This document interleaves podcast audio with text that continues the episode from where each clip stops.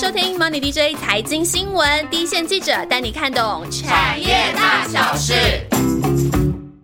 哦，大家好，我是以中。那在熊市的环境下呢，Money DJ 在过去几集的节目当中推出很多针对熊市的环境，投资人该如何自处，然后该如何进行投资。那内容呢，包含的总经分析、技术分析，以及透过财务指标筛选出基本面好、有条件可以穿越熊市的好公司哦。那这集内容呢，我们要来跟大家聊一聊一个非常重要的概念哦。那特别是在熊市的当下，假设呢你买了个股被套，但是呢又很担心它能不能安然度过熊市，那可能会让你睡不好。那你你如果有这样的担忧的话，那这一集呢就更加不能够错过。那我们这集呢要聊的就是呢，大家可能都有听过，但是不一定有落实的一个观念哦，就是资产配置。那资产配置是什么呢？它可以在呃熊市当中，甚至在整个投资生涯当中起到什么样的关键作用呢？我们这集呢，就是有请到重量级的来宾帮大家解答。然后这位来宾呢，如果各位平常有投资 ETF，有上网 Google 过一些理财的观念、理财的工具，那应该一定都有看过他的文章。那我们今天请到的呢，就是市场先生。哈，Hello，大家好，我是市场先生 Money DJ 的听众朋友，大家好。好，那为什么我们会做这集内容呢？其实呢，有很多的听众朋友可能也是从二零二零年疫情爆发之后，那时候的 V 型反转才开始进场，第一次开始做股票做投资哦。那也就是那时候第一次就遇上了大多头。那不过呢，现在呢进入了熊市，对很多的投资人来说呢，可能又是第一次碰上了空头。那也是第一次可能看到手中的股票大幅缩水，而且不知道该怎么办。所以在这个时间点呢，很适合做这个主题。如果有做好资产配置呢，即便呢你处在漫长的熊市当中，但心情呢可能也会很不一样。那这边就要问市场先生，就是资产配置它到底是什么？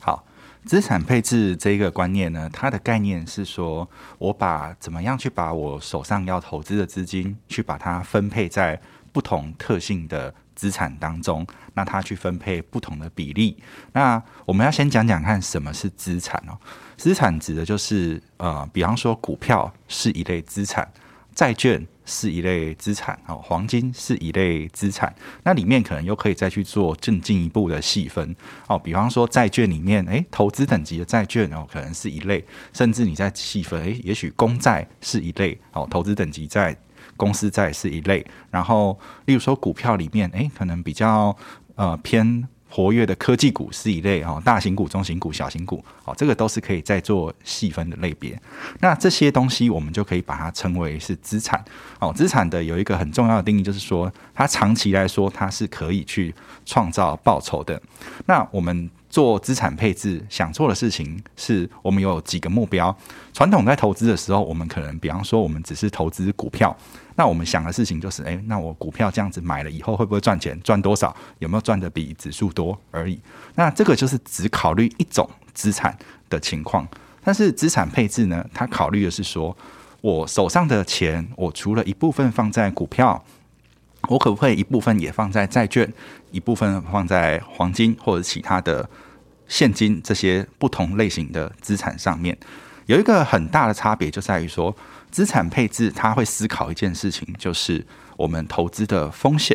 因为当我今天我把钱全部集中在一个资产上面的时候，比方说，诶，我百分之百都是股票，哦，不管你今天里面是积极的科技股，还是比较保守防御型的股票，那这些都是股票。你会发现，当股票市场在大跌的时候，所有的股票都在跌，不管你买的是再好的，或者再安全的大型股，或者是活跃的小型股。全部都在跌，是，所以我们把这个称为比较偏向呃所谓的系统性风险。好，那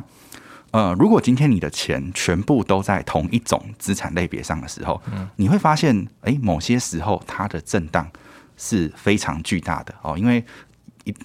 同一个资产它有涨得多的时候，那它一定会有某些时候是跌的很多，嗯的时候。但是如果我们不希望好我们的资产，去经历这么大的波动，嗯，那代表我投入的钱，诶，我可能不能在这个资产上投入那么多。比方说，我不希望我的整体资产波动这么大，哦，三四十帕、四五十帕的波动，好，可能太大了。那这时候我不要放那么多钱，那我们就要去思考，我剩下的钱应该要放在哪些地方？那要放多少比例？好，那这个东西就是我们考虑的资产配置。好，资产配置，所以总结来说，资产配置它就是把钱放在不同类型的资产上，这些资产都是能创造长期报酬的资产。那借由这些资产，他们彼此之间不同的相关性，比方说股票大家都在大跌的时候，这时候也许债券、黄金它可能并没有下跌。好，它有一个不相关或低度相关的一个特性。长期来说，这些资产全部都可以创造正报酬，但是短期来说，它不会在同一个时间点去下跌。这时候，我可以确保我整体的投资组合长期得到一个相对比较小的波动，但是又可以创造正报酬。那借由这个资产配置，让我的投资组合符合我想要的风险。好，这个我觉得是资产配置的意义。了解，呃，这边市长先生讲的很清楚哦。资产配置呢，它其实主要的目的啊，当然报酬也很重要，那它主要目的是要去分散风险，去对抗这个风险，然后借由投资不同啊，就是它的呃涨跌幅不一定会在同一时间相关性那么高的资产呢，然后达到它你同时握有这些不同类型的资产，然后可以在。啊，可能这个股市正在经历熊市或者是牛市，它它都可以有相对稳定的一个表现。那其实现在因为是刚刚前面我有提到说，现在是因为是通膨升息的环境嘛，就进入一个熊市的一个呃大环境了。那资产配置呢？你觉得在这个空头市场行情行情当中，它的重要性是在哪里？嗯，我觉得其实资产配置不管多头或空头都很重要，因为。是我们大大部分的人会有一个问题，就是说，我们都是等到空头的时候，我们才在想风险；那多头的时候，我们想的都是报酬哦，投什么东西涨更多，赚更多。但其实，就整个投资的一个生命周期而言，大部分的人，我不可能只投资三五个月、一两年，我一定。投资这件事情做下去，哦，可能也许就是从我可能二三十岁，诶，一直投资到五六十岁哦。如果中间没有什么问题的话，那应该是一个这样子二三十年的一个长期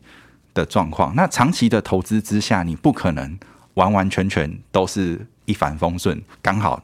经历市场的大多头，你一定是各种市场的状况都会遇到。换句话说，你会遇到各种不同的风险。今天这个通这个风险，也许是通膨，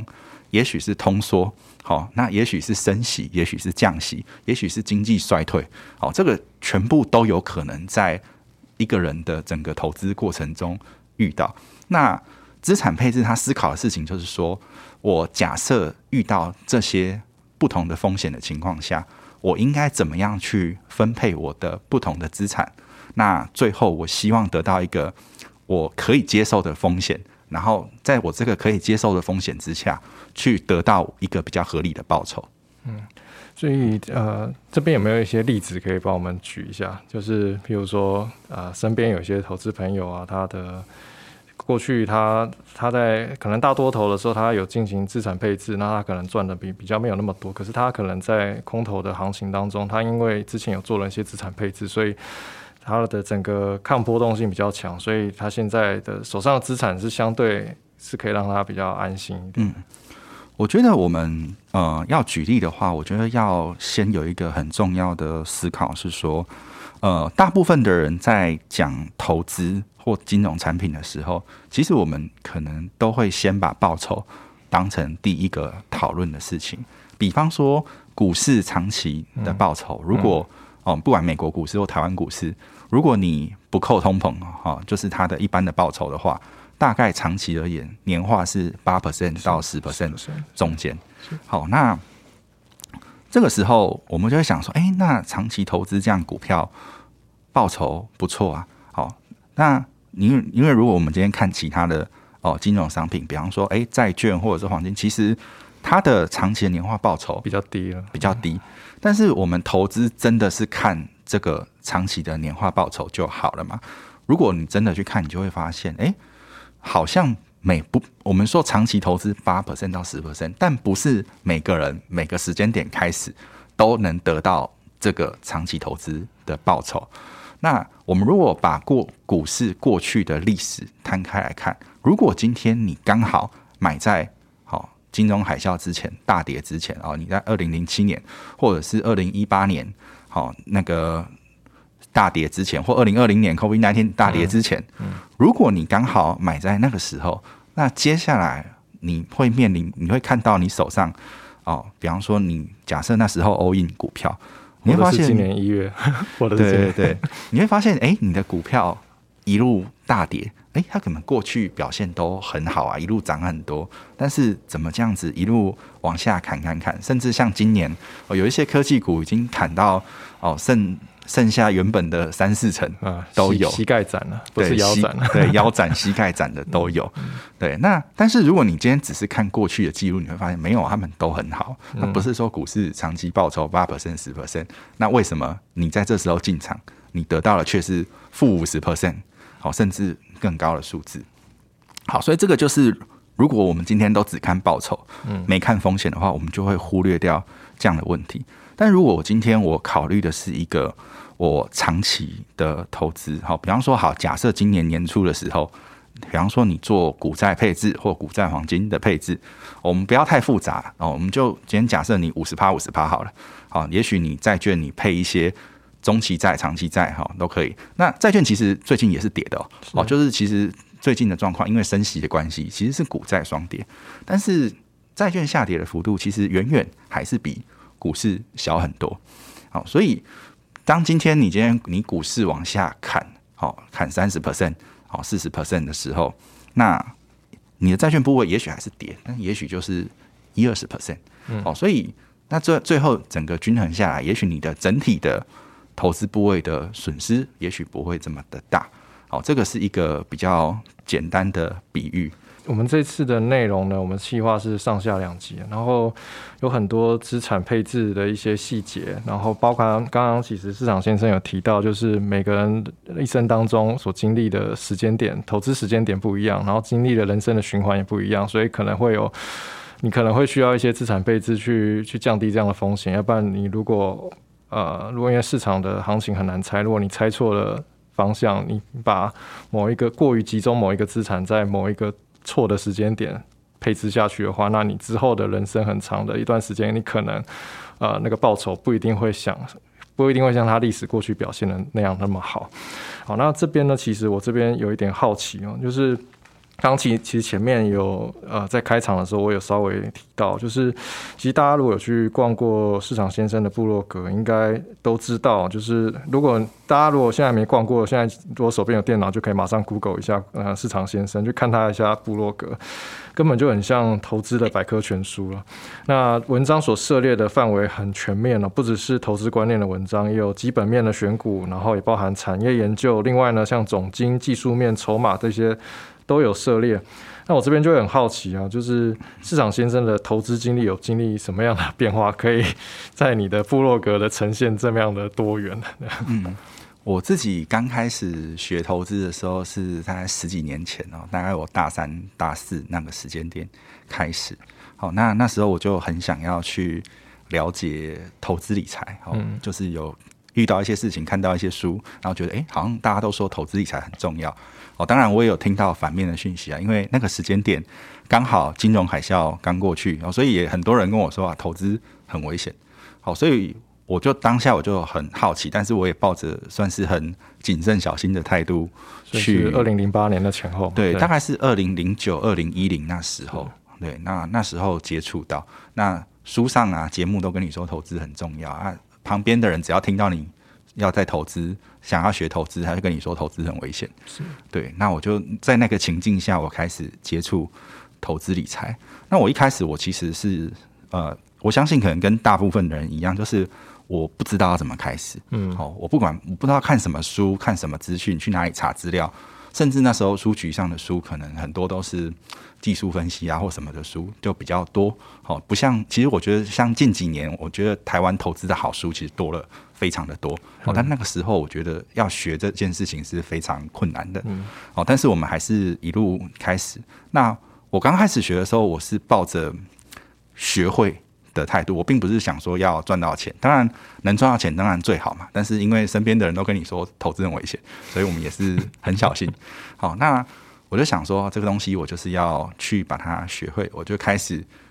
一个一个东西去接触。然后我一开始呃接触的是股票，因为大家都是从股票开始。那股票一段时间之后，我发现，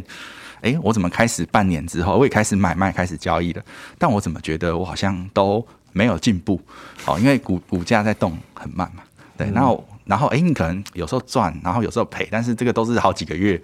的事情。然后我就发现，哎。我这样没有学到东西啊，有没有快一点的？我就问我的营业员，他说啊，不然你可以去喷权证看看。然后我就开始接触权证，然后再开始，然后接触完权证，你就会认识到选择权，然后你就会发现，哎，权证可能哦有一些隐含波动率或什么一些定价机制哦，然后比较复杂，然后比较不公平，然后想说哦，那我就接触选择权。啊，接触完选择权，你就会继续接触期货。好，那这个过程我觉得对我帮助很大，就是因为嗯。接触不同商品的过程中，我会去了解各种金融商品不同的特性，然后所以到后来，不管是基金啊、ETF 啊、外汇啊、期期货衍生性商品，这些我都会想要去了解，因为我觉得投资工具就像是你放在工具箱里面的工具一样。嗯哦，你今天你了解的越多，那你需要的时候，你就可以拿得出需要的工具。然后再来是对于投资方法。好，为什么就是网站上会什么方法都写？因为其实呃，我自己并不是会去只用某一套方法或坚持一套方法的人。哦，对我来说有一个很重要的原则是，呃，我觉得投资第一个很重要的事情就是我们要了解说，哎，很多事情其实是我我自己不知道的，比方明天的行情会是怎么样，好，或者是今天一个东西以后会发生什么事情，我们要承认自己。不知道，好，一定是比你知道的还要多。然后再来是一个原则是说，我会很喜欢看数据，嗯，去验证啊。我刚开始学投资的时候，我发现很有趣的事情就是，书上啊、电视上会跟你讲很多，比方技术分析的方法。那因为我们念理工的，我我自己念土木的，然后我们就会想，我就会想说，哎。那这个东西你这样现画画画，然后讲的好像很厉害，不然我真的来画画看。然后每次画我都觉得，哎，我好像画歪了一点，还是怎么样？然后我想啊，不然我用电脑来画。然后我就哎，我就跑 Excel 跑数据。那跑数据完，我就发现说啊啊，不然我都可以这样跑数据了。我干脆把历史资料全部验证一遍，就是哎，这样我就可以抓出历史的买卖点。啊，这一验证下去不得了，我发现怎么好像最后出来的绩效好像没有我想的那么厉害。嗯，好，就是你会发现说，好像很多。听起来好像很有用的，不管是基本面、技术分析、好筹码面各种方法，当你真的拿数据去验证之后，你就会发现它很多东西其实是没有用的。嗯，啊，当然有些还是有用，但是那个有用可能并不像你想象中的那么有用。我们很多人在学投资的时候，我们当我们听到一个方法，我们。直观的就觉得说，哦，一个有用的方法是什么？就是我的绩效曲线从左下到右上这样子一路往上升，好，那最后大概一点点震荡啊，不大会下降。但你去验证完，你发现绝大多数就算是有用的策略，它其实还是有很剧烈的上下的波动。好，这个就让我对投资有了一个新的认识。然后在接触这些不同方法的过过程当中，我也发现说，哎，其实。所有的方法都有它有用的地方，嗯，但是也都有它的限制，嗯，对，所以我就会很想要把这些东西搞清楚，对，所以呃，我的网站上一些东西其实也算是我自己学习整理资料的一些过程啊，因为有一个概念就是说，我们想要学会一个东西，最好就是你能够把它很清楚的讲出来，交给别人嘛。然后我自己刚刚刚开始写文章的时候，我也有发现。这件事情就是我以为我懂很多，但当我真的要下笔去写的时候，我发现，哎，其实我还没有了解的这么透彻。好，所以我也是借由这个把它写出来这过程，去让我对一个东西了解的比较详细。这样子，对。那我这边会好奇，就是因为刚刚您有提到一个概念，就是就是把这些投资工具，像像是在工具箱里面嘛，然后它可能。呃，在某些时候它是有用的，我们把它提领出来使用，然后，但是它不一定可以这样子一直用，它有它的局限在。那就以现在就是你接触到那么多的那个工具，然后可能把它融会贯通，那当然有些可能没有融会贯通，但是以现在这个时间点来看的话，你觉得你的核心的投资理念会是会比较会是倾向于怎么看？比如说你是从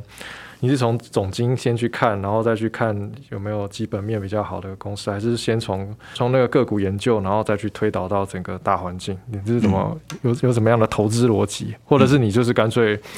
就是用 ETF，然后用股债分配，然后让自己觉得这个是可以长期跑赢大盘报酬的一个比较好的方式？大大概是怎么样的一个选择的的模式？就是我投资有一个很重要的前提假设，就是我假设哦，我不会什么事情都知道，我没有办法很精准的去预测未来。好，所以我的出发点是从一个被动投资去开始架构建立，所以我会去建立一个资产配置好组合，那去决定说，哎，各种资产的比重，因为不同的资产别，其实这个比例之间它。本身就大概会去决定了你整个投资组合的风险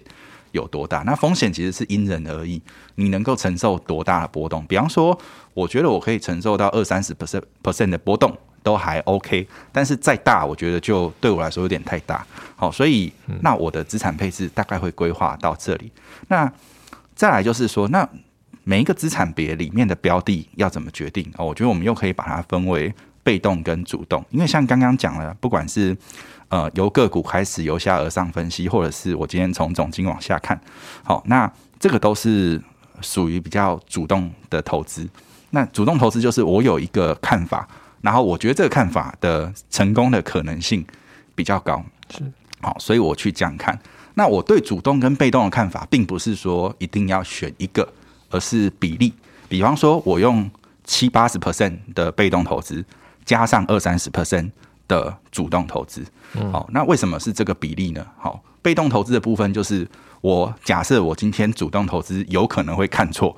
所以我今天单纯被动的部分是我看错，我也还是可以得到分散投资的报酬。那主动投资的部分是我有一部分我觉得我有一些想法，好，那但是我的信心程度觉得说我应该是放到二三十 percent 的资金，这样就好，所以我就这样子去配置。对，所以我自己的投资的整个计划大概是这样子。OK，所以呃，这边讲到一个重点了，就是呃，没有一套呃投资的心法或者是怎么样都可以适用于全体所有的人呢。然后就是因为每一个投资的工具所铺露的风险的程度都不太一样。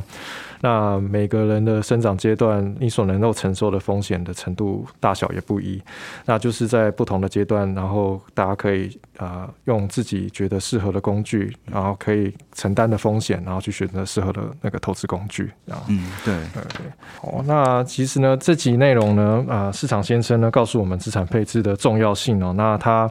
啊可以让你在熊市当中还是能够睡得比较安稳啊。那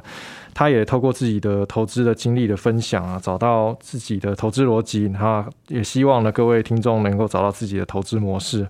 那我们下集内容呢会聚焦那个资产配置的核心问题呢？什么是核心问题？就是要如何选择啊资产标的来进行讨论哦。那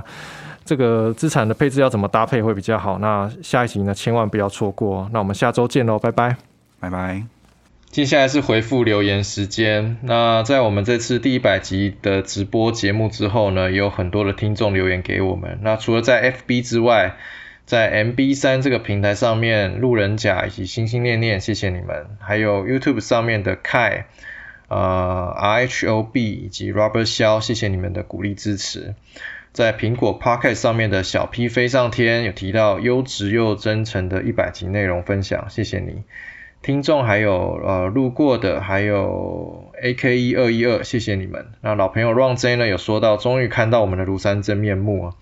那他的夸号，就是说万万平常都这样打扮吗？也太美。那我相信万万看到你的留言应该会飞起来哦。那你有提到就是希望呃其他记者下次也可以见见面。那这个呢我们会安排看看。那这次呢其实晚清呢有代表参加。那这样的直播的尝试其实是我们第一次啊。那可能。我们在表现上面可能会藏不住，有些啊手足无措了。那大家觉得直播的方式这样子互动交流 OK 吗？那也欢迎留言多多给我们意见了。那在一百集之后呢，我们团队呢会制作更多丰富的内容，跟大家一起度过漫长的熊市哦。那我们就下周见喽，拜拜。